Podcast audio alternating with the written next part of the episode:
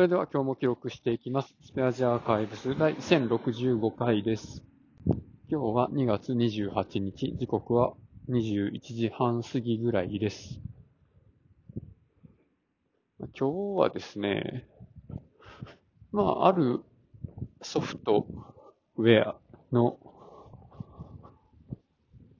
なんやろな、なんか、機能要件とかをちょっと見てて、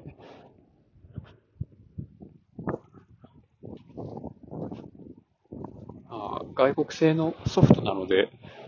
なんやろな、あの、機能要件の紙とか、紙っていうか、あ、そういうシートとか、あの、なんかこういう使い方をしたときに、まあこれだけ GPU 消費しましたみたいなレポートとかね、あるのが、まあ、全部英語なんですけど、なんかそれをバーッと読んだ結果、分かったのは、もうなんか、GPU を一つで使うよりも、複数で使った方が、計算が早くなるよっていうのが、なんか書いてあったり、まあ、不動小数点の単精度よりも、倍精度の方が、時間がかかるけど、1.5倍ぐらい時間がかかるけど、あの、そっちの方が正確みたいな。そんなん読まんでもわかるやん、みたいな。そりゃそうやろ、みたいなことしか書いてなくて、あ、読まんでよかったな、と思って。で、しかも、まあね、それは、あの、その GPU を使ったときに、こういう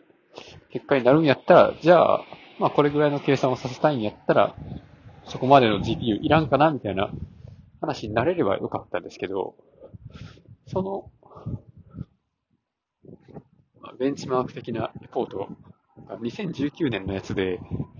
で、今回買うソフトのちょっと前のバージョンのやつなんですよね。で、今だと、今の要求するスペックでは、GPU が NVIDIA のコンピューティングキャパシティ、ケーパビリティかな？が6以上のやつが必須ですって書いてあって、で、そのレポートに出てくるやつ、ケーパビリティ6のやつ1個しかないやんみたいな。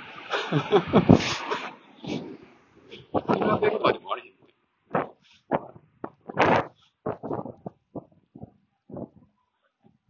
まあでも、ケーパビリティ、失礼しました。6のやつって、GForce の RTX2060 とかやったかな？とか、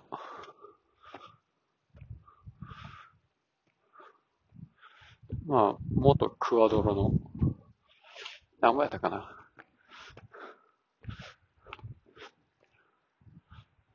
？A, A の4000とかで全然余裕でいけて、あ別に、ケーパビリティ6っていうのはそこまで高い数字じゃなかったんですよね。だからそんな、まあメモリはいっぱいいるとかだけど、まあ最低要件だけ見てると別にそこまで高いスペックじゃないのかなと思いつつ、ある程度のね、計算させようと思ったら、まあ、結構いるかもわからんので、でその辺よくわからんので、Azure 上の仮想の Windows でそのソフトをインストールして実行させたいなと思って、まあ、それのチュートリアルとかやってたんですけど、で、このリモートデスクトップで繋がるし、あれ？そうやって Windows のライセンスいんの？みたいなとか、